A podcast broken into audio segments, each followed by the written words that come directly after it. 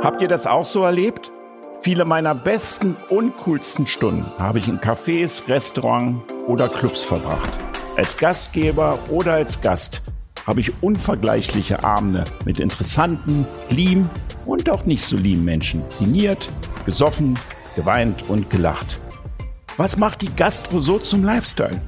In meinem Podcast Eat, Drink, Man, Women blicke ich vor und hinter die Kulissen mit Gastronomen, Köchen, Gästen und anderen Profis, die die Welt der Gastro leben und lieben. Wir reden zum Beispiel über locker leicht serviert, schwer erarbeitet, vom bewährten bis zum neuen Trend. Was war dein schönstes, schlechtestes Gastroerlebnis? Vom Kiez bis zu den Sternen. Zubereitet und serviert von Detlef Bernhard. In diesem Sinne, es ist angerichtet. Hallo, liebe Gäste, hallo, liebe Zuhörer. In unserer heutigen Folge in Eat, Drink, Men, Women beschäftigen wir uns rund um das Thema Kaffee. Kaffee und sein Genuss, Kaffee im Restaurants, Kaffee privat zu Hause. Wo kommt der Kaffee her? Soll man eher Robusta oder Arabica trinken? Also alles ums Kaffee. Und dafür habe ich aus meiner Sicht den Spezialisten schlechthin geholt, nämlich Willi Andraschko, seines Zeichens Wiener.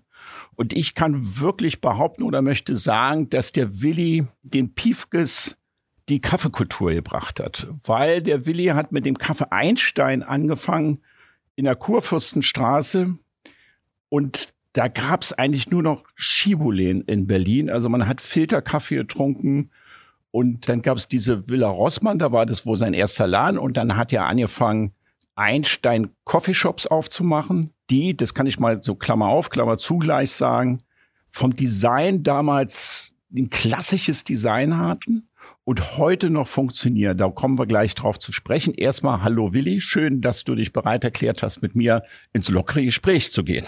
Servus Detlef. Servus sehr Detlef. Viel, sehr viel Lob, ja, am Anfang schon. ja, das geht das die ganze Zeit. Ja, das geht die ganze Zeit so weiter. Nein, das, also ich muss sagen, wir sind uns ja oder kennen uns jetzt auch schon fast irgendwie 25 Jahre. Man ist sich begegnet etc. und so weiter. Ich weiß nicht, warum es sich so bei mir im Kopf eingebrannt hat. Ich habe damals am Gendarmenmarkt das Restaurant Langhans gehabt. Das habe ich betrieben und da kamst du einmal über den Gendarmenmarkt gelaufen mit einer Aktentasche und ich fragte Willi, wo rennst du denn so schnell hin, in Anführungsstrichen? Und du gucktest auf deine Aktentasche und sagtest, hier ist die Angst drinne und ich muss zum Termin. Ein, zwei Monate später danach haben dein Einstein am Gendarmenmarkt aufgemacht. Wie ist Charlottenstraße? War das Charlottenstraße, Willi?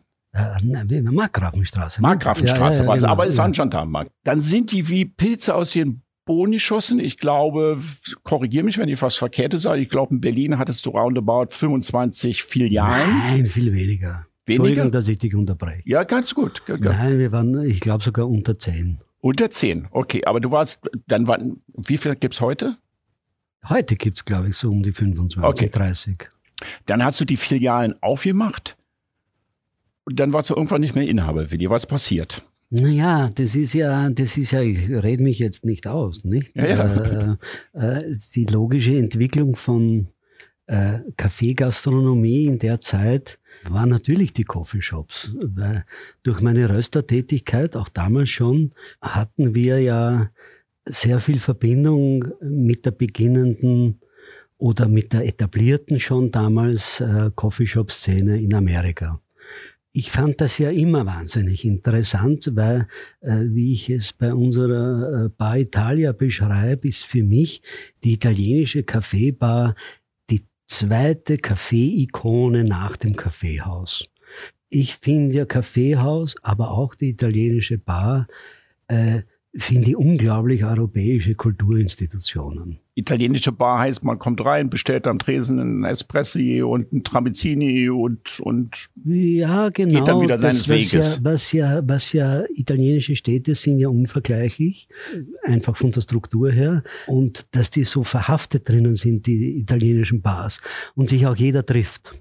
Ich habe ja, äh, wie wir das mit dem, mit dem Einstein begonnen haben, habe ich ja immer drüber nachgedacht, wie kann man diese italienische Bar äh, in Deutschland platzieren. Ich kannte das ja auch noch aus Österreich. Da war in den 70er, 80er Jahren, hießen die Coffeeshops dort tatsächlich Espresso. Mhm. Also als, äh, wie soll man sagen, als Kategoriebegriff. Äh, wie Bistro hießen die Espresso und da stand der große Espresso drauf, ohne, ohne individuellen Namen. Also die hießen nicht äh, bei Franz oder so, sondern die hießen nur Espresso, da gab's Brötchen und Espresso-Kaffee von der Espressomaschine. Ich habe immer dieses Bild äh, von einer florentinischen Kaffeebar, wo wirklich die, die Gräfin neben Polizisten und neben Bauarbeiter ihren Kaffee trinken. Das finde ich großartig, weil äh, das, das, das äh, macht eine Gesellschaft aus oder das bildet auch Gesellschaft, dass man, dass man miteinander da äh, an einer Bar stehen. Das ist in dem Wiener Kaffeehaus nicht so. Da ist man Aber die Mischung vom Publikum, Willi, als ich damals verkehrt habe, noch als Student, fand ich auch schon sehr gemischt. Es war schon, das waren, ähm, ja, ähm, da waren Studenten, da waren äh, Politiker, da waren äh, Intellektuelle. Also ich fand es schon eine große Mische auch im Du Kaffeehaus. hast völlig recht, aber das ist ja sozusagen das Format, was wir dann in Berlin geschaffen haben. Ja, ja, genau. Äh, äh, es gibt ja langweilige Wiener Cafés, äh, wo irgendwelche Leute in der Ecke sitzen und, und äh, gepflegt allein sind. Ja, okay, ja. Ja, ja aber die Kaffeebar war für mich immer etwas Anstrebenswertes. Es gab auch hin und wieder Versuche in Berlin, meistens von Italienern sowas zu machen. Es hat nie geklappt, weil äh, ich glaube, ähm, in Berlin wollen die Leute sitzen. Äh, in der Zeit war ja Berlin auch noch langsamer, etwas langsamer. Und dieses To-Go und überhaupt äh, Dinge mitzunehmen, war ja überhaupt noch nicht geübt. Deswegen glaube ich auch, wie, äh, wie wir dann gescheitert sind, ich glaube auch, dass es noch um, um, äh, sagen wir, eine halbe Stunde zu früh war in der Geschichte der Coffeeshops. Also, okay. also ich, ich, ich will noch mal eingreifen, Willi, ich frage deswegen, ich will nicht da unbedingt nachbauen. Ich finde es nur ganz wirklich interessant auch für die Zuhörer, weil ja Gastronomie ist ja immer, wer 20, 30, 40 Jahre Gastronomie macht, wird streckenweise nicht ums Scheitern manchmal drumherum kommen. Erst man hat Erfolge, man hat Misserfolge, das ging mir genauso, das ist ja ganz normal. Ich finde es dann immer spannend, wenn man sich dann wieder äh, zurückbesinnt, äh, was hätte ich anders machen können oder was war eigentlich mein Fehler damals? Und wenn ich dich jetzt richtig verstanden habe, war dein Fehler zu früh aufzugeben oder wie würdest du jetzt rückblickend betrachten? Ja, Fehler, Fehler, Fehler sind ja erstens einmal dazu da, dass man sie macht, weil wenn man sie macht, dann war man sie ja in dem Zeitpunkt, wo man sie gemacht hat, hat man ja das Richtige gemacht. Wir haben natürlich in Deutschland eine andere Scheiterkultur als jetzt äh, in Amerika. Äh, ja. Äh, und ich habe das aber immer als Trainingsmaßnahme gesehen, um es danach besser zu machen oder vielleicht anders zu machen. Aber in sich, vom Format her, haben wir gar keine Fehler gemacht, weil deswegen funktioniert das auch heute noch so gut. Wir waren investorenseitig und da kam ja 9-11 dazwischen. Genau.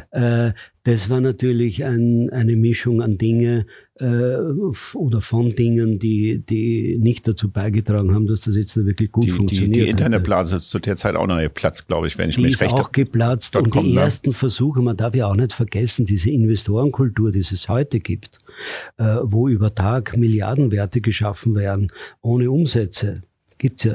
Ja, ohne Ende, ja. ja kennen wir ja. genügend Coinbase gerade aktuell. die gab's ja damals nicht. Ja. Ne, da gab's ja, äh, die Investoren war ja damals eher Hausbacken und haben ja die Dimension gar nicht gehabt, was man da mal draus machen kann. Ich, ich, genau, ich, ich habe deswegen auch nochmal nachgefragt, Willi, weil du das vollkommen richtig erwähnt hast nochmal. Also ich bescheinige dir das jetzt nochmal aus tiefstem Herzen. Die Einstein-Lehnen, die du 1999, 2000 warst, ne, auf die Straße gesetzt hast, die haben eine Ausstattung vom Namen, vom Interieur, vom Farbkonzept, vom, von, von der durchdachten I die Idee ins Detail, die heute, 20, 25 Jahre später, kaum ein Upgrade haben mussten, sondern die funktionieren noch genauso wie das sind. Und das nennt man wertekonservativ top auf die Straße gesetzt. Wenn du heute in Einsteinland kommst, sie sehen immer noch moderne aus, sie sehen immer noch zeitgemäß aus und das vor 20 Jahren. Das ist schon mal ganz großes Kino.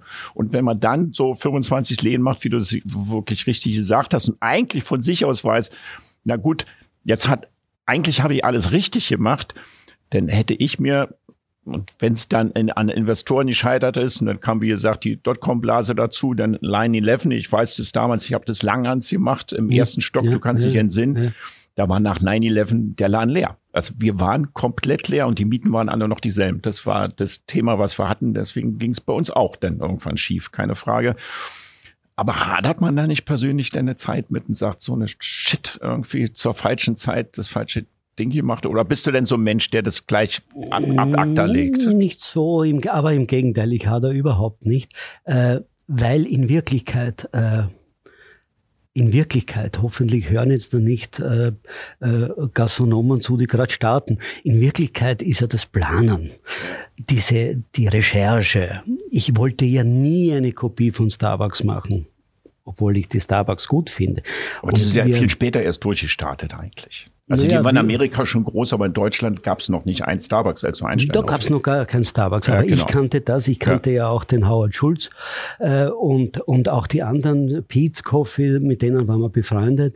Mir ging es ja darum, dass ich das Beste von dem Amerikanischen äh, war wie gesagt, ich hatte vorhin gesagt, es würde schwierig sein, eine Kaffeebar in dem italienischen Sinn zu machen. Das hat der Howard Schulz von Starbucks auch so gesehen. Er wollte ja eine Kaffeebar machen, hat es aber nur für Amerika modelliert. Und ich wusste auch, dass wir dieses amerikanische Element brauchen, weil bei den teuren Innenstadtmieten, wer sich eine Kaffeebar, geht sich heute noch nicht aus, äh, wer sich eine Kaffeebar nicht ausgegangen, wir brauchen die To-Go-Geschichten für ja. eine Kaffeebar. Und zwar schnell, eine schnelle To-Go-Geschäft ist eigentlich essentiell, äh, dass ein Coffeeshop funktioniert. Äh, und insofern haben wir auf die italienische Bar, deswegen auch der Marmor, die Wertigkeit, dieses europäische Element, darauf haben wir dieses amerikanische Element dieser Barrierefreiheit geschaffen. Barrierefreiheit im, im Sinne, dass man einfach nur von der Tafel abliest, was man, äh, was man bestellen will, genau. und das in ja. die Kasse eingibt. Also so dieser Bestellvorgang ist einfach. Also man muss jetzt da nicht herumparlieren und irgendwelche italienischen Namen von Getränken kennen, sondern man liest von der Tafel ab, bezahlt gleich. Äh, und dieses Einfache, das war ja, nenne ich das sozusagen dieses amerikanische Element dran, äh, das in der Kombination hat natürlich wunderbar gut funktioniert. Aber zurückzukommen, mir hat es wahnsinnig Spaß gemacht, äh, Materialien auszusuchen ja. und das, das Setting zu machen. Ich Kann ich nachvollziehen, ganz, geht mir ganz, ganz ehrlich, wenn es dann da steht und wenn man dann, wenn man dann, wenn man dann das Kleingeld sieht, das ist ja gar nicht mehr so schön. Na gut, diese, diese Lehen musstest du dann, musstest, muss man denn schon sagen, ähm, abgeben. Nichtsdestotrotz ist deine große Liebe zum Kaffee geblieben. Und da kommen wir gleich drauf. Und äh, hast denn, äh, wir sitzen gerade auch hier. Ich muss sagen, das ist wirklich eine Manufaktur. Ja, ich habe noch nie, Klammer auf, Klammer zu, ich war in zwei, drei Kaffeefabriken schon mal drin. Ich habe noch nie so eine saubere und vollkommen, man riecht ja nicht einmal Kaffee, gerade weil der auf dem Tisch steht, riecht man den, aber in der Manufaktur riecht man gar nichts. Du musst also wirklich Top-Filteranlagen haben, da müssen wir da später mal drauf kommen. Hast du jetzt den Andraschko-Kaffee gegründet sozusagen? Und deswegen würde ich ganz gern, Willi, mal grundsätzlich erstmal über Kaffee sprechen. Kaffee dahingehend, weil ich glaube, dass in der Gastronomie, wenn man das Restaurant ausstattet, unterschätzen viele Gastronomen das Thema Licht. Ja, also Licht wird oft vollkommen unterschätzt. Mit Licht schafft man Stimmung, Stimmung mit Licht schafft man Atmosphäre. Und ich habe auch immer bemerkt, beim, beim, beim guten Gängemenü ist oft das Dessert das Wichtigste, weil man es als letztes in Erinnerung hat. Und ich glaube, in den letzten 10, 15 Jahren ist der Kaffee oder der Kaffeegenuss, den Espresso zu trinken, auch immer ein wichtiger Bestandteil geworden in der Gastronomie, damit man sich als als guten, herausragendes, gutes Restaurant oder wie auch immer darstellen wollte. Ich habe natürlich auch mit vielen Kaffeelieferanten schon gesprochen, nicht nur mit dir. Ohne jetzt zu dissen, hatte ich mal auch so ein, so ein, so ein Dings, aber vielleicht kommen wir da zur Gastronomie zu. Das, da gibt's ja unterschiedliche Meinungen. Zum Beispiel die Mischung zwischen Robusta und Arabica sagen viele, ja, das macht einen guten Espresso aus. Andere sagen, nein, nur Arabica. Andere sagen, man muss einen Wasserfilter haben. Die andere sagen, man muss eine richtige Mühle haben. Willi, du musst uns doch mal jetzt irgendwie erklären, bevor wir zu deinem Kaffee kommen. Was ist ein wirklich guter Kaffee und wie erkennt man den? Puh, das ist eine ganz schwierige Frage eigentlich. Das Robusta-Thema ist ein ewiges Thema. Sind in Italien die Espresso-Läden nicht meistens Robusta-Kaffees? Die sind genauso unterschiedlich wie die Cafés hier. Ah, okay. Äh, genauso unterschiedlich wie die Röstereien hier. Jeder macht sozusagen sein Ding. Aber diese feste Meinung, dass Robusta zum italienischen Kaffee gehört, wurde natürlich immer von den italienischen Kaffeelieferanten vertreten. Ist es aber im Meinungsbereich. Das hat äh, jetzt, wenn wir über Qualitäten sprechen und wenn wir darüber sprechen, dass ein Sterne-Restaurant einen guten Espresso nachher, dann reden wir natürlich nur über Arabicas. Die Robusta gehören in eine andere Kategorie rein, weil die Kaffeelieferanten in Italien haben ein großes Problem, weil äh, über lange Zeit lang, auch heute noch, der Kaffeepreis, der, der, Espresso kostet nach wie vor einen Euro da oder einen Euro zwanzig. Und das ist gedeckelt. Wenn der mehr kostet, dann gehen die Leute da nicht mehr hin. Das heißt, man musste im Zuge der Zeit beim italienischen, äh, beim italienischen Kaffee, Espresso ja, okay. ja. Äh, musste man dann halt immer versuchen, den Preis äh, zu regulieren, indem man den wesentlich billigeren Robusta nimmt.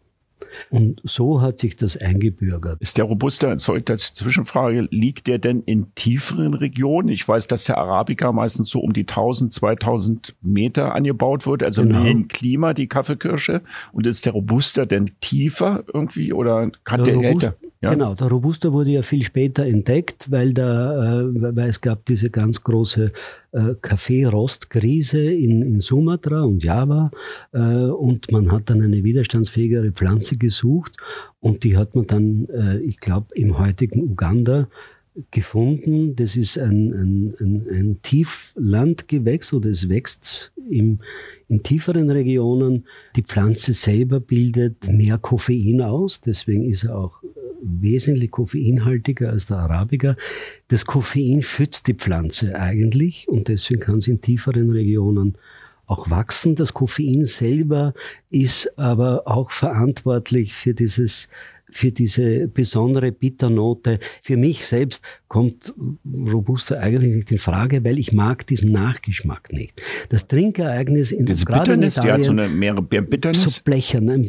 Für mich ist das ein, ein, ein blecherner Nachklang, der noch länger geht. Und deswegen äh, in, in Wirklichkeit, also wenn ich jetzt ganz ehrlich sein darf, äh, würde ich äh, nach einem Drei-Sterne-Menü keinen, keinen Kaffee trinken, wo Robusta drinnen ist, äh, weil ich gehe tatsächlich nach dem Sternemenü nach Hause, nach der Nachspeise kriege ich den Espresso und dann nehme ich diesen Geschmack mit. Äh, und das meinte ich, ja. Der genau. kann, ein, ein, ein, ein schöner Arabica kann wahnsinnig angenehm nachklingen, ja. weil, weil äh, Kaffee wahnsinnig schöne Aromen hat, die man wirklich mitnehmen kann. Das finde ich beim Robusta nicht.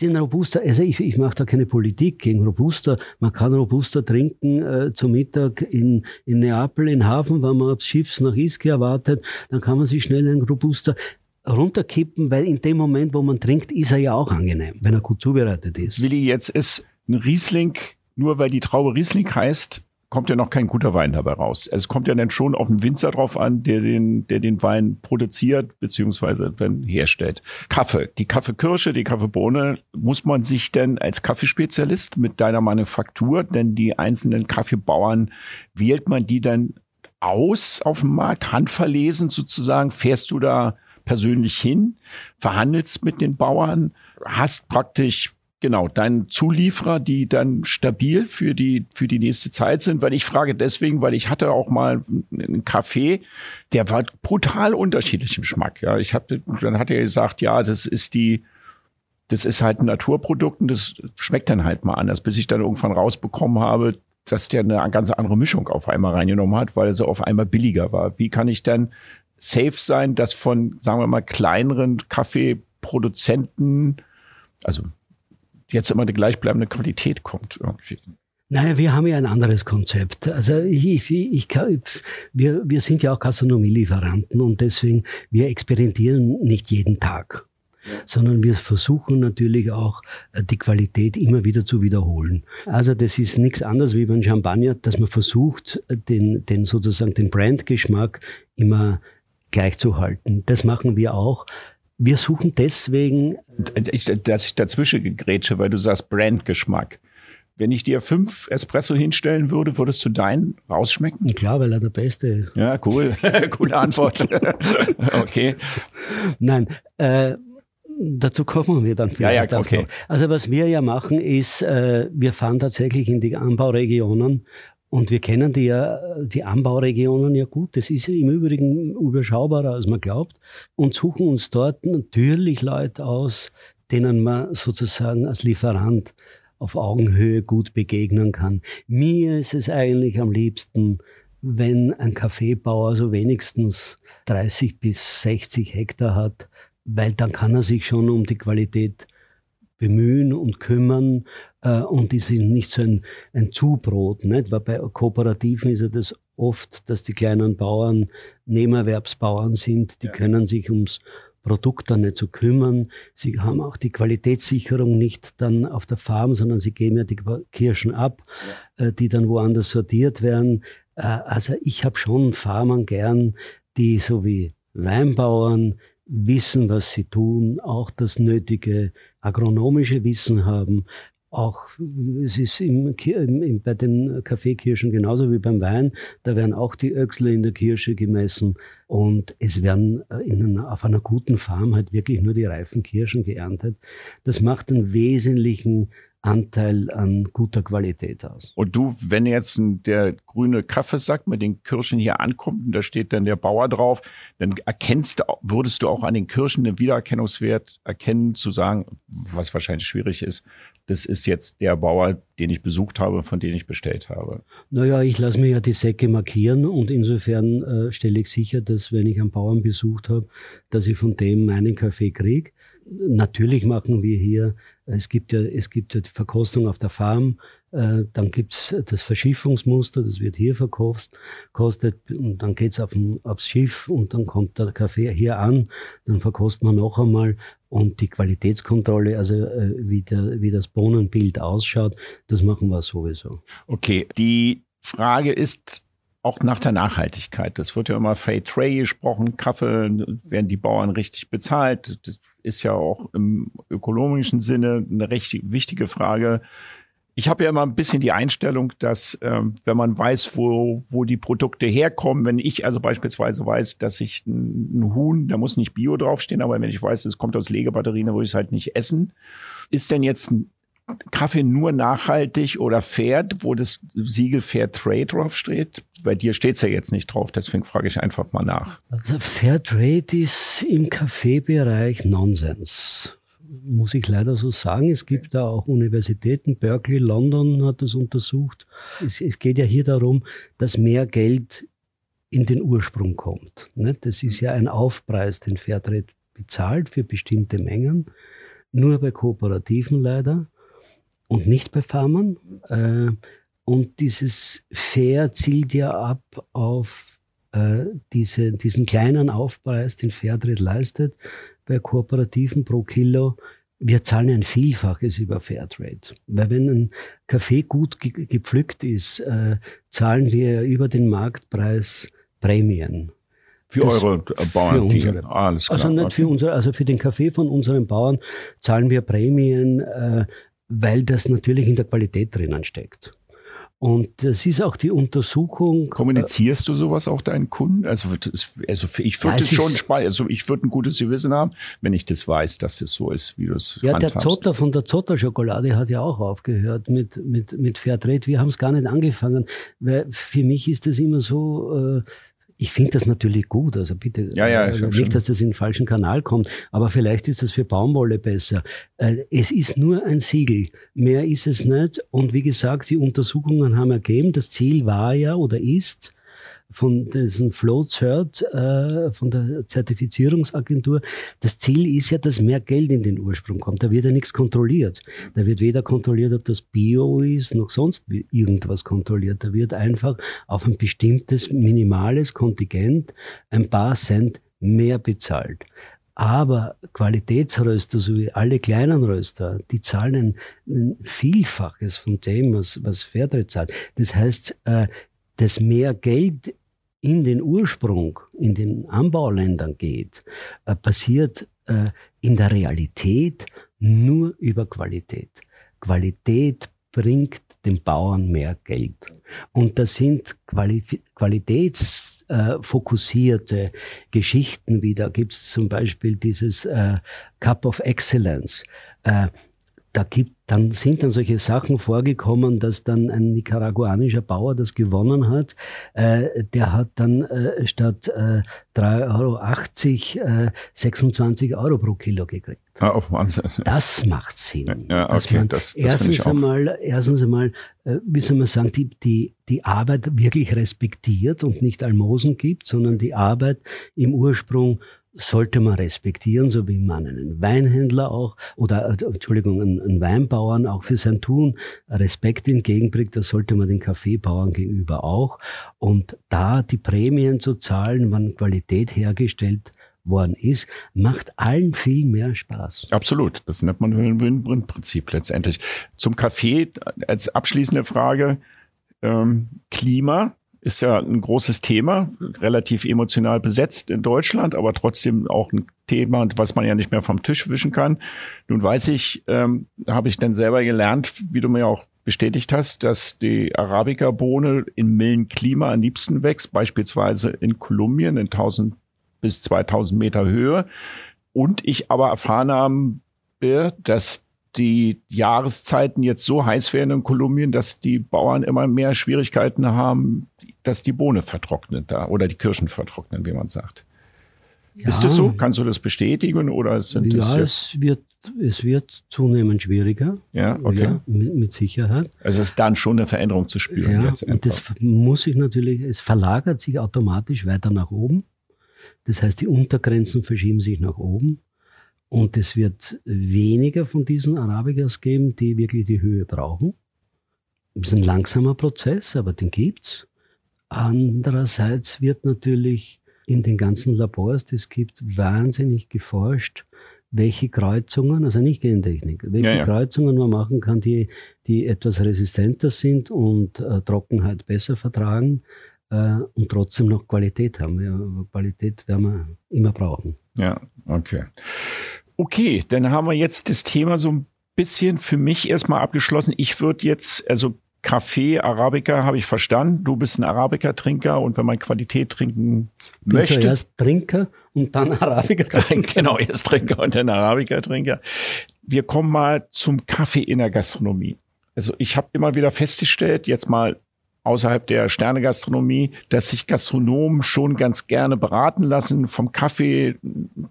Auch hier ist der Kilopreis manchmal entscheidend, um sich für eine bestimmte Kaffeesorte zu entscheiden, was ich in dem Kontext nie so richtig verstehe, weil man verkauft ja deutlich teurer mit einem deutlich teureren Aufschlag, als der Kilopreis ist. Also da kann man schon Qualität bieten. Nichtsdestotrotz haben wenig Gastronomen Barista bei sich im Restaurant was sollte, worauf sollte für dich ein Gastronom achten, wenn er sich entscheidet, in der Zukunft seinen Gästen einen guten Kaffee anzubieten? Ist ein bisschen größer die Frage jetzt. Nö, nö, es ist schon, es ist schon ganz gut. Das erste, was ich zur Gastronomie und vor allem zur Hotellerie und Kaffee sagen muss, es ist völlig bescheuert, Kaffee wegen einem billigeren Preis zu nehmen. Sie, man kriegt aus dem Killer 125 Tassen raus. Äh, wenn der Kaffee jetzt äh, den Sprung macht von äh, mittelmäßig zu sehr gut und das sind dann 2 Euro oder 2,50 Euro und wenn man die dann durch 125 dividiert, dann merkt man oder muss eigentlich merken, dass das ein Schwachsinn ist. Weil ich kriege natürlich, wir haben ja das selber erlebt, wenn, wenn, wenn, wenn der Kaffee gut eingestellt ist, bleiben die Leute doch sitzen. Sie trinken doch eine zweite Tasse. Ich bin auch so. Ich ja, trinke, ja. wenn der Kaffee gut schmeckt, trinke ich doch eine zweite Tasse. Der doppelte Umsatz für für irgendwie, weiß ich nicht, äh, wie viel Prozent Wareneinsatz sind das? Haben wir verstanden, Willi. Nicht billig einkaufen, Dings. Aber was müssen Sie tun? Also ich glaube ja nicht nur, dass wenn man einen teuren Kaffee einkauft, dass man deswegen automatisch einen guten Kaffee hat, weil da kommt ja noch das Thema Wasser dazu, da kommt die, das Thema die Mühle dazu, dann kommt das Thema, wie viel Gramm mache ich, dann kommt die, das Thema Nachhaltigkeit, also wie schule ich meine Mitarbeiter etc. und so weiter. Also da, da, das wird ja komplett vernachlässigt. Also ich kenne noch Gastronomen, die, also Wasser ist zum Beispiel das Thema. Wie viel Prozent von der Qualität eines guten Kaffees macht das Wasser aus? Also in Berlin haben wir ja gutes Wasser an sich. Okay, für einen Kaffee, ja. für Tee nicht so sehr. Äh, für den Tee nicht so sehr. Und wenn der, wenn der Filter äh, äh gut eingestellt ist, dann haben wir hier äh, eine, recht, eine recht eine gute Wasserqualität. Die Schwankungen sind da auch nicht so groß. Auch da wiederum, wenn man ein Produkt mit bestimmten Geräten rausgibt, da muss man sich als Gastwirt natürlich drum kümmern. Wir kümmern uns ja alle, also wenn ich wir sage, sagen wir, wir Ex-Gastwirten oder wir Gastwirt, wir kümmern uns ja auch um den Herd. Äh, wir wissen ja, was man mit dem Gasherd Aber was, muss. wie sollen sie sich kümmern? Gib ihnen doch mal jetzt ein Tools an der Hand. Was muss ein Gastronom tun, und jetzt nicht nur theoretisch, sondern praktisch, um im Einstieg einen guten Kaffee zu machen und den auch nachhaltig zu haben, unabhängig jetzt mal davon, welche Kaffeesorte er sich aussucht. Trotzdem ist es so, was man reingibt, kommt auch wieder raus. Ja, alles gut. So, so, wie in der Fotografie. Ja, ja, ich, das kommen wir noch zu. Das, Nein, zum Schluss kommen wir zum Adraschko-Kaffee. Ganz, ganz klar, eine gute Espressomaschine äh, ist natürlich unerlässlich äh, und dann gibt Was macht eine gute Espressomaschine aus? Eine gute Espressomaschine hat in erster Linie eine extrem schwankungslose Temperatur. Ja. Das heißt, der Kaffee, der rauskommt, sollte keine Temperaturschwankungen haben. Die Temperatur ist für den Geschmack wirklich entscheidend. Wie hoch muss sie sein für einen guten Kaffee? 92 Grad, aber sie muss stabil sein. Und es, es gibt ja, ich, ich, habe seit ewigen Zeiten arbeite ich ja mit Lamazocco zusammen. Die haben diese zwei Patente, äh, wo eigentlich sichergestellt ist, dass der Kaffee wirklich schwankungsfrei in der Temperatur ist. Die haben ja diese saturierte Gruppe und die zwei Kesseln, also das macht wirklich schwankungsfreien Kaffee aus. Da ist schon die halbe Miete gewonnen. Äh, es gibt ja seit ungefähr 2000 diese Grind-on-Demand-Mühlen. Das heißt, die mahlen erst, wenn man den Siebträger reinsetzt. Äh, haben wir im Übrigen die Prototypen bei uns im Einstein getestet. Die nicht unerheblich kosten. Naja, wieso? Die gibt es ja halt von jeder Firma. Ich glaube zweieinhalbtausend oder so, so eine Mühle. Gibt es schon billig. Ja. Bei mir haben die wichtig, damals noch zweieinhalbtausend Euro gekostet. Ich kann mich ist halt, äh, weil dadurch wird das ganze äh, Paket eigentlich recht schwankungsfrei. Also wir haben die Temperaturstabilität in der Espressomaschine und wir haben den frisch gemahlenen Kaffee, was entscheidend ist, in der, in der Mühle und wenn man sich dann nicht ganz doof anstellt, kriegt man eigentlich schon ein recht gutes Produkt raus. Alles, was darüber ist, fängt natürlich dann an äh, äh, mit gerade Tempen, mit wie viel Gewicht Tempen und äh, die Gruppe sauber machen. Da gibt's natürlich, natürlich kann man sich immer weiter spezialisieren. Wenn das nicht so wäre, dann bräuchten wir keine Barista. Die haben ihre, absolut ihre Berechtigung, die ja. die Kaffee machen können.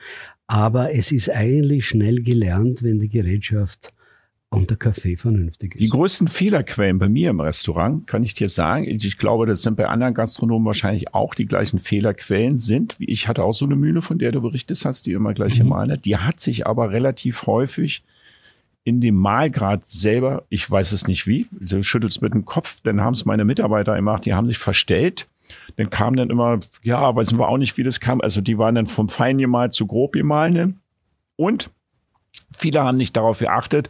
Wir haben den Britta oder Everpur-Filter noch gehabt, die das Wasser nochmal gesäubert und gefiltert haben. Und wenn man die Dinger nicht sauber macht, dann wird's richtig bitter mit dem Kaffee. Also die müssen ja dann relativ äh, zügig entsorgt und äh, neu installiert werden, diese Filter. Und wenn die verdrecken, dann ist der Kaffee halt echt eine Katastrophe. Also so, ja. Ja, gut, aber das muss man wissen. Ich weiß ja auch, wie die Musikanlage bedienen. Ja, okay. Das muss man, das muss man schon voraussetzen, dass man das weiß. Und ich finde nicht, dass man sich äh, an Unmöglichkeiten orientiert. Nur, ich meine, es gibt ja, ich, ich kann ja Anekdoten erzählen. Äh, ein Restaurantnamen gibt es natürlich keine. Da haben die Köche äh, in der Vorbereitung, das Restaurant war noch zu, Köch in der Vorbereitung ist ihnen der Kaffee zu langsam aus der Espressomaschine rausgelaufen. Ja. Dann haben sie das Sieb rausgenommen. Ah, okay. Ja, also es gibt. Es läuft schneller, eindeutig, ja. Es, es gibt natürlich alle, alle, alle Spielarten. Aber wie gesagt, ähm, ein bestimmtes Niveau muss schon da sein, äh, weil, wie gesagt, eine, eine Musikanlage kann ich auch bedienen. Äh, und und der, die, die Mühle verstellt sich nicht, die kann sich nicht mehr verstellen. Man muss sie schon bewusst verstellen. Zum Beispiel, wenn man das Gefühl hat, es läuft zu langsam oder ich habe keine Zeit, dann wird verstellt, dann wird es grober gemacht und dann läuft der Kaffee natürlich nicht. Aber diese Parameter muss ich einhalten. Ja. Okay, also ich habe halt immer wieder festgestellt, nicht im Sterne-Restaurants, das muss ich sagen, da achten die schon sehr auf der Kaffee, auf die Kaffeequalität und so wie er halt zubereitet wird. Also, aber auch manchmal in normalen Restaur in normalen Anführungsstrichen Restaurants, denen man gut, auch beim Italiener, also es ist jetzt auch in Berlin, dass der Kaffee so bitter oder Espresso so bitter geschmeckt habe, dass ich wusste, dass sie einfach Fehler machen. Also einfach nochmal vielleicht den Hinweis auch an die Gastronomen, die vielleicht draußen zuhören sollten, dass äh, wenn man ein neues Restaurant aufmacht, den, dann braucht die Kaffeezubereitung und die Auswahl des Kaffees einfach Aufmerksamkeit. Man muss sich dem widmen. Und man sollte am besten auch ein oder zwei Mitarbeiter deutlich schulen, dass die natürlich die regel, reguläre Wartung, die man immer wieder machen muss von Mühlen etc. und so weiter. In der Regel ist es so, auch wahrscheinlich bei dir, wenn ich bei dir jetzt den Kaffee bestelle, dass ihr wahrscheinlich auch einen Service habt, dass ihr ab und zu die Mühlen mal überprüft oder die Maschine überprüft oder die Dichtungsringe etc. und so weiter. Das gehört eigentlich dazu, damit einfach ein gutes Ergebnis rauskommt. Und ich glaube nochmal, auch nochmal für die Gastronomie, wer nicht aufs Detail achtet, verliert den Blick fürs Ganze. Ein japanisches Sprichwort. Deswegen sage ich immer noch, dass es wichtig ist, dass einfach auch nicht nur das Essen und der Service stimmt, sondern dass zum Abschluss einfach noch ein guter Espresso auf die Tisch kommt. Ähm, privat Willi, viele Leute äh, hauen sich den George Clooney Kaffee rein. Ich weiß, der wird sich der, die, also un, alles umdrehen wahrscheinlich. Ähm, nun wären ja privat, wenn ich mir zu Hause Kaffee mache, gibt's den normalen Filterkaffee oder da gibt's hunderte von Espressomaschinen, die man sich vom Thema bis zum Saturn kaufen kann. Ist alles, ist es aus deiner Sicht alles Blödsinn? Braucht man das nicht? Oder wie würdest du, oder wie bereitest du privat deinen Kaffee zu? Wahrscheinlich hast du so eine 5000 Euro Maschine zu Hause stehen. Ja. Ja, genau, ja. Aber für den normalen Haushalt gehen wir dann davon mhm. aus. Was kannst du denen für Tipp geben, dass man privat zu Hause einen guten Kaffee kriegt? Also entweder man investiert tatsächlich in eine Espressomaschine. Die denn in der, was kostet in der Regel die, eine gute Espressomaschine zu Hause, unabhängig mal von der Marke? Unabhängig von der Marke fängt das schon bei 900 an. Bei 900. Ja. Und geht natürlich dann rauf bis 4000. Der Preis hat was mit dem Gerät zu tun, immer. Aber bei 900 Mark hat man schon eine sehr schöne Maschine. Und wenn man dann alle Parameter achtet oder einhält, kriegt man schon ein sehr, sehr schönes Produkt raus. Man muss halt nur wissen, weil du gesagt hast, dieser George Clooney Kaffee, das ist ja kein Espresso. Das ist ein Kaffee, das hast du ja richtig gesagt. Das ist kein Espresso. Und man kann natürlich jedes andere, French Press, wunderbarer Kaffee. Filtercave, wunderbarer Kaffee. Ist, wenn man in einer Familie ist, vielleicht sogar angenehmer. Äh, äh, diese, diese, da gibt es wunderbare kleine Filtermaschinen. Äh, Moccacino habe ich. Bitte? Heißt nie Moccacino? Na, dieses Mokka Master ist Mokka Master habe ich ja zu Hause. Eine wunderbare genau, Maschine. Ja. Äh, und man hat ein ganzes Kännchen und muss nicht dauernd aufstehen äh, Espresso oder Cappuccino machen, sondern sitzt da und hat tatsächlich ein Kännchen. Aber auch da wiederum, wenn man da guten Kaffee reinmacht, ist das eine wunderbare Geschichte. Okay. Wie lagert man Kaffee privat zu Hause, wenn man den? Also du hast ja immer das Thema, du reißt eine, eine, eine Tüte auf und dann äh, ist die halt offen. Punkt. Die ist ja nicht dann irgendwie, soll man die ins Glas oder gibt's eine Dunkel, oder in Tupperwach oder wie wie würdest du zu Hause den Kaffee? Ja, dunkeldicht ist ist Dunkeldicht heißt das ich, Thema also Büchse ich, zugeschraubt, Bums aussehen. Ja, ich mache das, ich lasse es in der Packung und wickel die so wie Zahnpastatuben ein ah, okay. und gebe dann tatsächlich eine Klammer. Das reicht an sich äh, in der Zeit, wo man ihn dann verbraucht.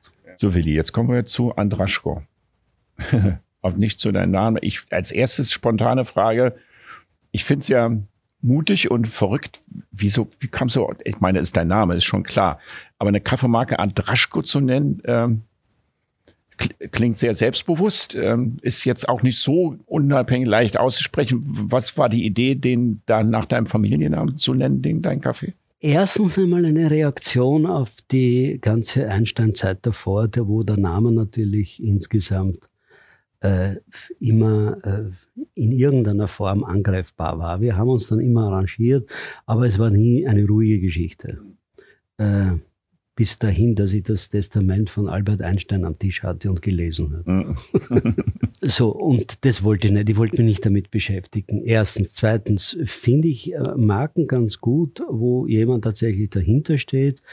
Äh, drittens, äh, so Kunstnamen wie äh, Fünf Affen oder Sechs Tannen äh, oder, äh, weiß ich nicht, Steinbock oder äh, irgendwas, das ist nicht meine Welt. Äh, das, da haben mir einfach diese anderen Beispiele besser gefallen. Nicht? Also äh, Davidoff, auch so ein Ostname, ja.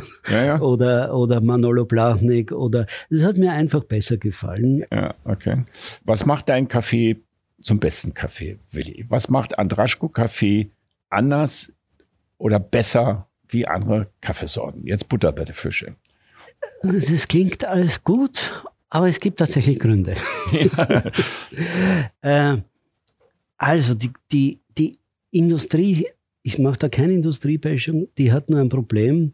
Bei großen Mengen Kaffee kann man diese Trommelröster Röster schlecht bedienen, weil je größer die Masse ist, es geht bei guten Espresso, also die ganzen italienischen großen Firmen haben auch einen Trommelröster. Wenn die Masse zu groß wird, äh, kriege ich das nicht mehr runtergekühlt. Okay, das musst du jetzt mir ein bisschen erklären. Also Trommelröster, da ist ja, da ist die grüne Bohne, dreht sich in, in und der wird die ist praktisch gebrannt, ne? Irgendwie genau. in, in dem Röster. Und die darf nur eine bestimmte Temperatur bekommen, damit sie nicht verbrennt. Nein, so das ist schon klar. Nein, aber wenn sie fertig geröstet ist, ja? kommt sie in ein Kühlsieb. Ja, okay. Und je größer die Masse da ist, desto mehr Anstrengungen muss ich unternehmen, das runter zu, zu kühlen, weil so viel Energie in den Bohnen drinnen ist, dass sie selbst weiter rösten würde. Ja, okay. Das heißt, wenn wir die Kaffeebohnen rausnehmen aus der Kaffeeröstmaschine, dann würde die weiter rösten. Die würde ja auch zum Rauchen beginnen, unter Umständen sogar zum Brennen. Ja, weil die dann auch übereinander und untereinander. Ja, so weil so viel Energie noch drinnen ist. Ja. Und die muss schnell abgeführt werden. Äh, und das ist natürlich tricky, weil das dann sind, sind dann schon richtige Luftvolumina, die man braucht. Deswegen die großen Röstmaschinen der Industrie arbeiten dadurch natürlich mit viel Wasseraufgabe kurz vorm Ende des Röstprozesses. Das Wasser, das aufgegeben wird, geht natürlich in die Bohnen rein. Das heißt, wir haben vom Rösten her eine natürliche Grenze bis, äh, sagen wir mal so 240 Kilo pro Charge, äh, ist eigentlich die natürliche Grenze, wo man sagt, Darüber hinaus wollen wir nicht gehen, weil da müssten wir andere Rösttechniken anwenden. Die Industrie hierzulande hat ja diese sogenannten Conti-Röster, ähm, die ja in kurzer Zeit bei sehr heißer Temperatur mit Luft umgeben werden. Äh, nur die können ehrlicherweise keinen Espresso erzeugen. Wenn du dich irgendwann einmal früher gewundert hast, warum bei diesen üblichen deutschen Marken nie eine Crema war, das liegt daran, äh, dass man mit diesen großen Conti-Röstern einfach keinen Espresso erzeugen kann. Das hat auch wieder was mit den Bohnen zu tun, mit dem Langsamrösten, mit der Porosität, dass in der, die, die, die chemischen Reaktionen eine andere Abfolge haben oder längere Abfolge haben. Äh, also das ist jetzt zu kompliziert, aber es funktioniert nicht. Äh, das heißt, italienische Cafés sind deswegen noch immer deutlich besser, also für mich, weil die Trommelröster verwenden.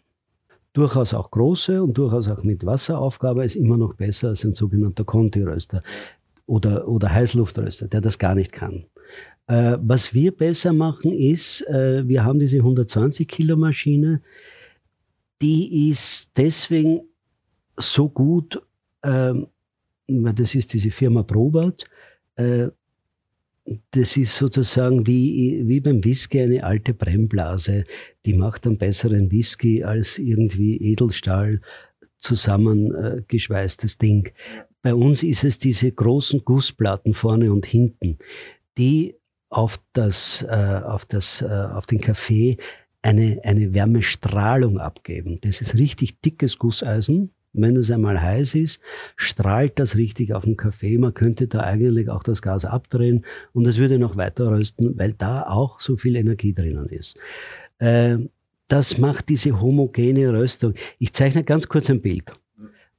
Äh, ein Steak auf dem Grill oder in der Pfanne oder im Backofen mit äh, Umluft. Dann wird ganz klar, es kann nicht funktionieren. So ist das ähnlich beim Kaffeerösten. Wir brauchen die richtige Menge an Kontakt der Bohne zum Trommel. Wir brauchen die richtige Menge an, an Wärmestrahlung und wir brauchen die richtige Menge an heißer Luft vom Brenner. Also dann verstehe ich sich richtig, die Qualität eines Kaffees, in dem Fall deines Kaffees, ist nicht nur die Bohne, sondern die, das Röstverfahren, was man hat. Nun könnte jetzt jemand kommen, oder? Du bist ja, es kann immer jemand kommen und, und das einfach kopieren, jetzt sage ich mal. Dann hätte er die gleiche Qualität wie du. Ja, wenn er gut kopiert, macht er dann auch einen guten Kaffee. Ist es denn dieses Röstverfahren, das, was du anfindest, ist es dann nach oben von der Menge limitiert? Die Frage stelle ich mich. Also du könntest jetzt nicht äh, Lavazza-Kaffee wären, also von der Größe her, weil die natürlich ganz andere Tonnen beliefern würden. Ja, von der Maschine her kann man natürlich 20 solche Maschinen hintereinander okay, stellen. Aber schon. Äh, da ja. würde ja wieder, irgendwann einmal laufen ja die Farmen leer. Ja. Also ah, anders klar. gesprochen. Ja. Äh, ich würde, wenn ich größere Mengen hätte, mir noch eine zweite 120er hinstellen. Die, die limitiert sind wir eigentlich da, wo man sagen, wenn wir jetzt da sozusagen einen, einen Brandgeschmack machen, äh, dann habe ich äh, so und so viel Farmern, die Liefermenge von den Farmern limitiert den Brandgeschmack. Okay. Ist, wenn, die, wenn, wenn, klar, die, wenn du die äh, aufgekauft hast, dann ist dann irgendwann. Halt so genau. Ja. Also deswegen kann die Industrie auch nicht sagen, das ist der Kaffee, sondern da fließt alles rein, was verfügbar ist. Wo bist du ähm, jetzt aktuell am meisten vertreten? In der Gastronomie oder in Privathaushalten? Naja, äh, durch das Corona haben wir sehr viel an Online-Kunden dazu gewonnen, was uns wahnsinnig freut. Das setzen wir nachher links denn, den als Link dann unten bei unserem Podcast gerne oder auch nur mit rein. Weil deine, ja. Aber ich glaube auch, dass wenn das jetzt vorbei ist, und ich behaupte mal, es ist bald vorbei, äh, zumindest in der anstrengenden Form, wie es jetzt ist. Äh, toi, toi, toi, Willi. Toi, toi, toi, ja. ja. äh, Glaube ich auch, dass die, dass die, äh, die, für die Gastronomie ist es wieder ein Frühling, ein Aufbruch.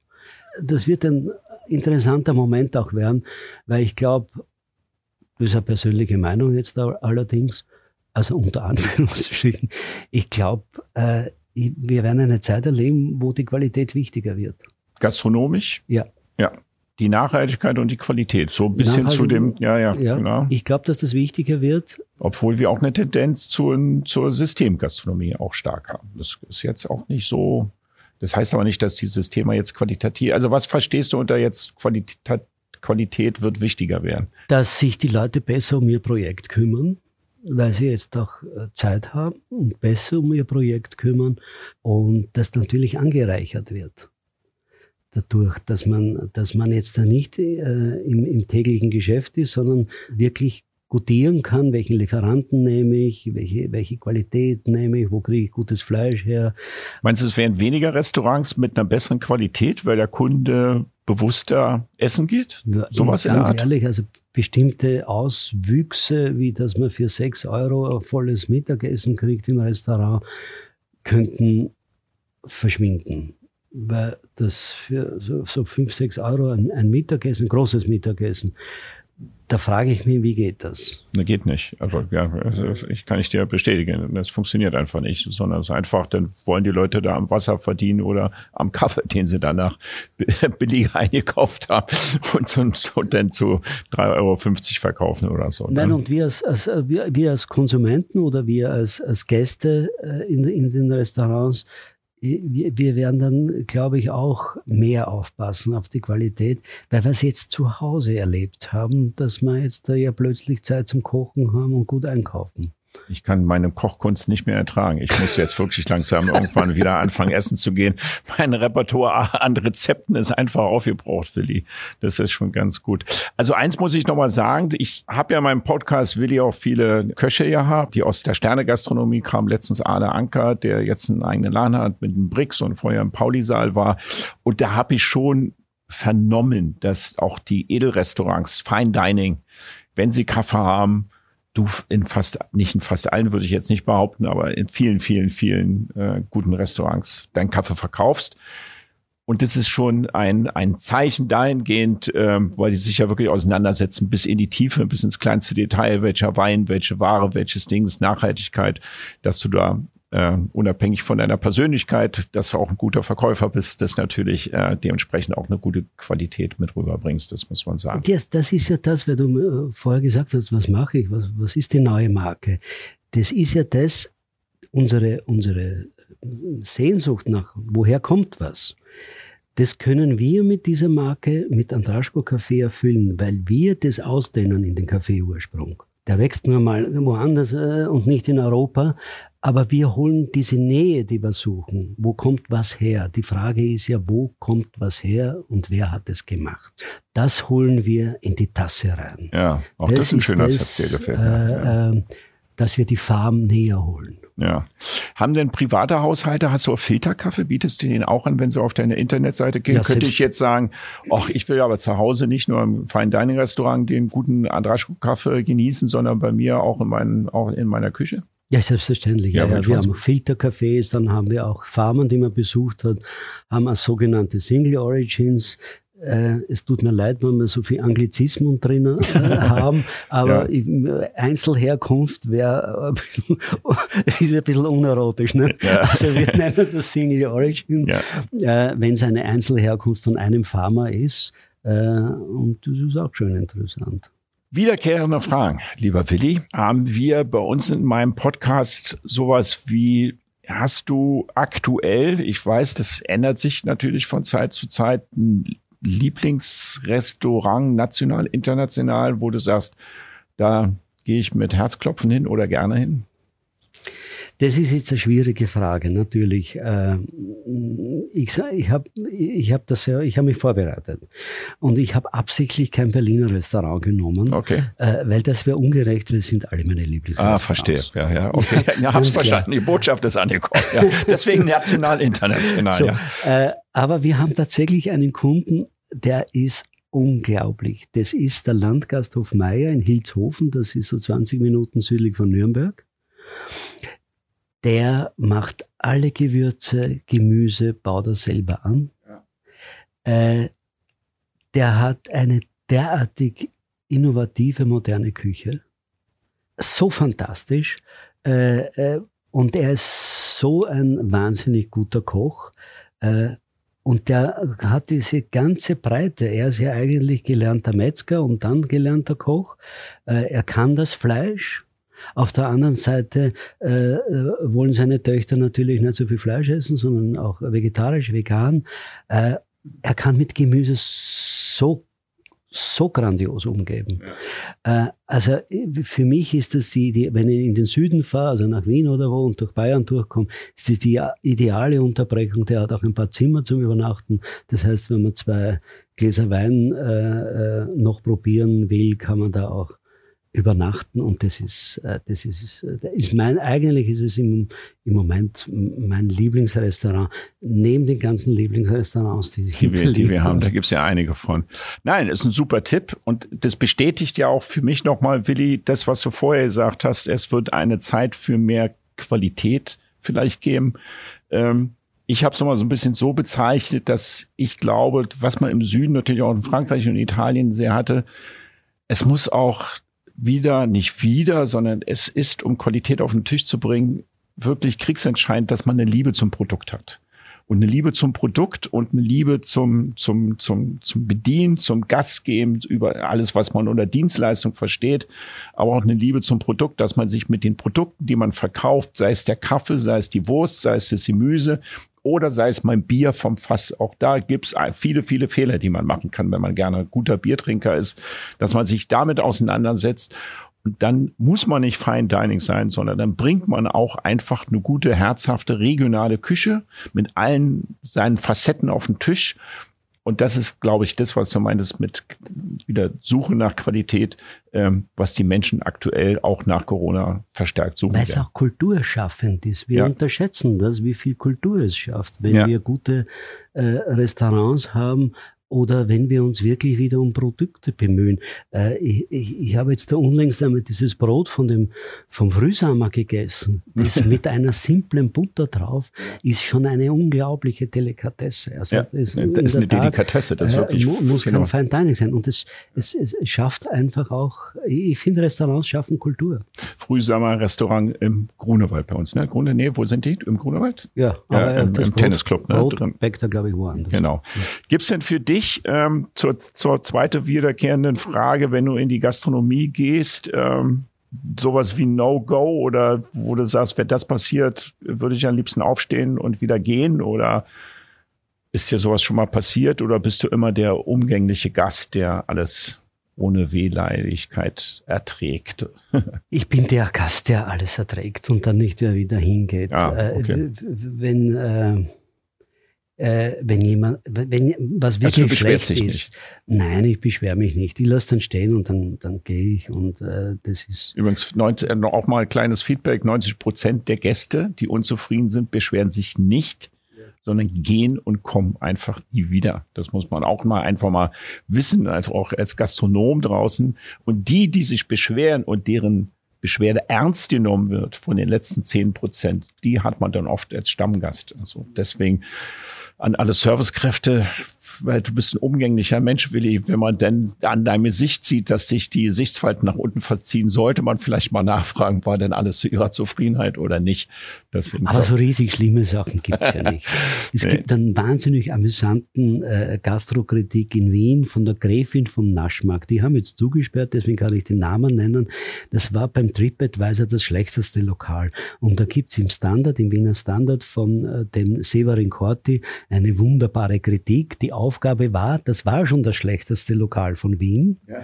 Und die Aufgabe war, äh, dass man einen Restaurantkritiker äh, das einmal so beurteilen lässt. Und das ist ein derartig, äh, eine derartig amüsante Lokalkritik, die natürlich nicht vernichtet. Der Gastwirt hat sich schon längst selbst vernichtet, natürlich nicht vernichtet, sondern wirklich amüsant zum Lesen ist. Der Standard, Severin Corti, Gräfin zum Naschmarkt. Unbedingt lesen, ist echt zum. Schmunzeln. Dazu möchte ich im Übrigen noch was sagen, was ich, äh, was Kritik an die Gastwirten, auch von, auch von Gastrokritikern.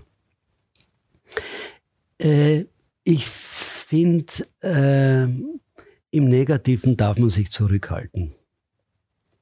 Das muss ich nicht explizit nach außen tragen. Äh, weil da steckt dann auch immer äh, mit dieser, mit dieser leichtfertigen Kritik an, an, an, an Gastronomie, steckt auch durchaus immer ein bisschen wenig Wertschätzung dahinter. Es kann jetzt jemand einmal nicht an seinen hundertprozentigen Tag gehabt haben oder in der Küche war was. Das muss ich nicht quittieren mit so wirklich die dümmlichste Formulierung einem Gastwirt gegenüber ist Preis-Leistungs-Verhältnis.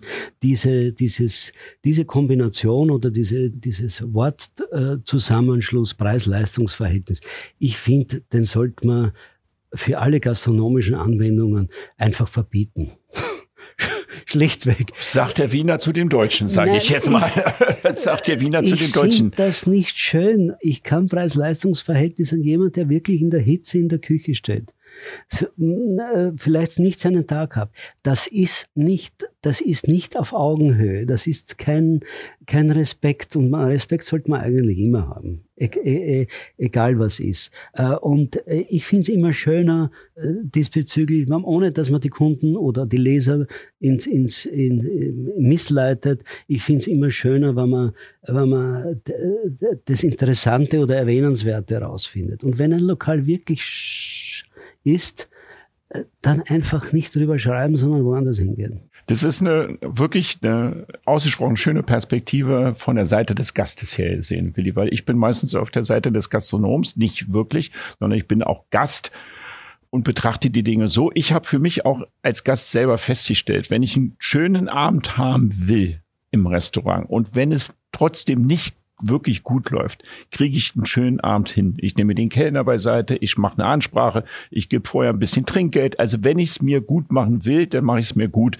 Wenn ich scheiße drauf bin, mal wörtlich gesagt, dann kann ich auch einen schlechten Abend haben, wenn es das so ist. Und ich bin vollkommen bei dir. Mit der Kritik muss man immer vorsichtig sein. Es ist leider Gottes noch so, weiß nicht, ob es Berlin-spezifisch ist oder Deutschland-spezifisch wir sind mit Kritik und was fehlt schon sehr fokussiert bei uns. Und deswegen äh, machen wir uns das als Gast relativ häufig schwierig. Ich sehe es auch gerade in der Sterne-Gastronomie, wo das ganze Essen zensiert und besprochen und gemacht, wo, wo ich immer sage, Mensch, wir sitzen zu fünft am Tisch, lass uns doch mal einen schönen Abend haben. Und wenn wir dann eine wunderbare Speisebegleitung haben mit wunderbaren Wein, dann rundet's den Abend einfach ab. Das ist einfach so eine Einstellungssache, die man als Gast mitbringen muss, äh, ob ich mir das Leben ein bisschen schöner machen will oder es komplizierter machen will. Weißt du? Aber ja, von aber daher nochmal ganz schön. Als das, Gast. das meine ich ja. Wir müssen ja, ja den Abend schaffen. Wir, absolut. sind doch, wir sind doch kein Prüfungskomitee, weil wir irgendwo essen und Wein trinken. Ja, absolut. Sondern wir müssen, wir, wir untereinander müssen uns doch einen schönen Abend machen. Und wir gehen doch nirgendwo hin, wo es wirklich schlecht ist. Das wissen wir doch vorher.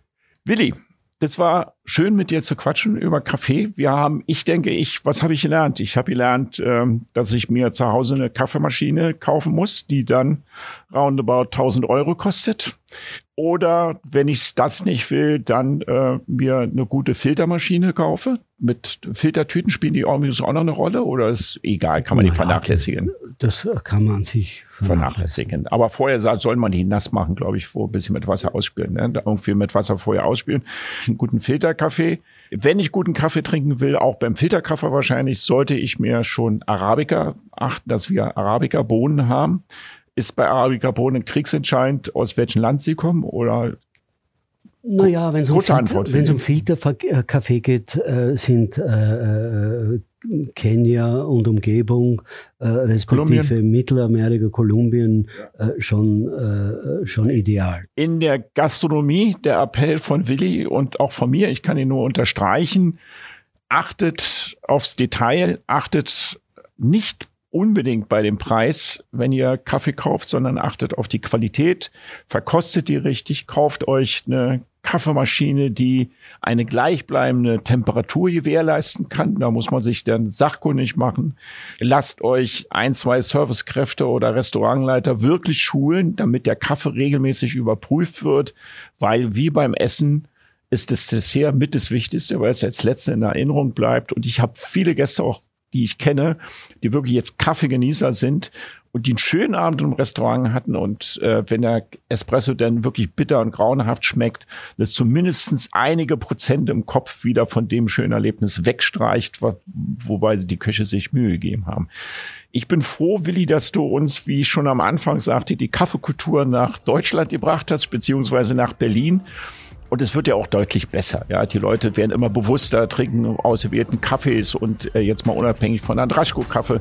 Es gibt eine Vielzahl von guten Kaffeequalitäten, die sich inzwischen breit gemacht haben, jenseits von Shibo und Edusho. Von daher war es für mich äh, ein sehr schönes Gespräch, weil es auch sehr informativ war. Ich danke dir. Ja, ich danke dir, lieber Detlef. Wir sehen uns im Kaffeehaus. Wir sehen uns im Kaffeehaus, ja.